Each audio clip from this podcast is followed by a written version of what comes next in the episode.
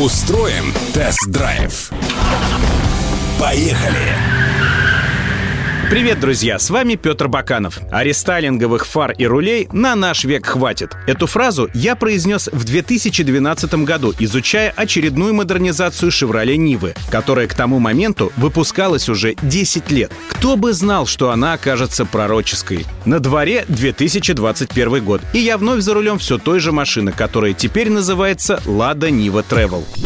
Что в ней изменилось на этот раз? Напомним, что в 2019 году АвтоВАЗ выкупил долю General Motors в совместном предприятии, после чего Chevy Niva пополнила модельную линейку «Лады». Смена бренда потребовала новой внешности. Внедорожник обзавелся новыми плоскими фарами, бампером, капотом и радиаторной решеткой. Сбоку новинку можно узнать по более угловатым накладкам колесных арок и дверей, передним крыльям с выштамповками, а также колесным диском нового дизайна. Но решение сделать более угловатый этой машину, созданную в эпоху биодизайна, выглядит спорным. Зато теперь спереди есть две более удобных буксирных проушины вместо одной, как это было раньше. А еще цветовая палитра пополнилась новым темно-зеленым металликом, который называется Амазония. Корма Нива Travel дизайнерам удалась. Теперь тут новый бампер с серебристой вставкой и вертикальными катафотами, новый кожух запасного колеса, эффектные вертикальные светодиодные фонари и новые шильдики. И самое главное, в комплектациях с мультимедийными системами у камеры заднего вида появился омыватель, который срабатывает при активации омывателя заднего стекла. В линейке модификаций по-прежнему есть исполнение оффроуд. У таких машин будет обвес из некрашенного пластика, фаркоп, шноркель, 16-дюймовые шины All Terrain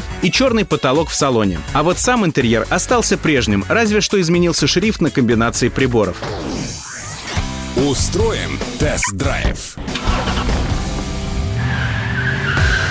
После рестайлинга цены поднялись на 10-25 тысяч рублей в зависимости от комплектации. В базовой версии Classic обновленная Niva Travel стоит 748 тысяч рублей, а в топовом исполнении Lux Offroad 906 тысяч. По технике у Niva Travel ничего нового. Жигулевский 80-сильный мотор 1.7 в паре с пятиступенчатой механикой — это та старая песня о главном, которую мы слушаем десятилетиями без изменений. 19 секунд разгона до сотни и 140 км в час максималки — это несерьезно. После 100 км в час о каком-либо ускорении приходится забыть. Зато в плюс запишем отличную устойчивость на любых дорогах, неплохую управляемость и информативное рулевое управление. А всеядность подвески, позволяющая без страха летать по нашим направлениям, помноженная на легендарную проходимость, заставляет многое простить этой машине. Нынешний рестайлинг Нивы Travel выглядит спорным не только из-за внешности. Понятно, что прошедший ребрендинг надо было как-то подчеркнуть. Понятно и то, что АвтоВАЗ хочет избавить Ниву от пенсионерского брендовского имиджа и привлечь более молодую аудиторию. Но 80-сильным движком, интерьером конца 90-х и скромным оснащением молодежь не привлечешь. А лояльной аудитории в возрасте 35+, живущей в поселках и деревнях, важнее получить не бесполезную пластиковую бижутерию, а такие вещи, как усиленные полуоси, двухстороннюю оцинковку крыши и капота или те же необслуживаемые передние ступичные узлы, которых у Лады Нивы Travel по-прежнему нет. Хвалить или ругать Ниву по прошествии двух десятков лет производства бессмысленно. Раз выпускают, значит есть спрос, и она кому-то нужна. В строю Лада Нива Travel продержится еще лет пять от силы, а что будет дальше, пока не ясно. Так что мы по-прежнему будем жить надеждами на светлое будущее. Ждем и надеемся.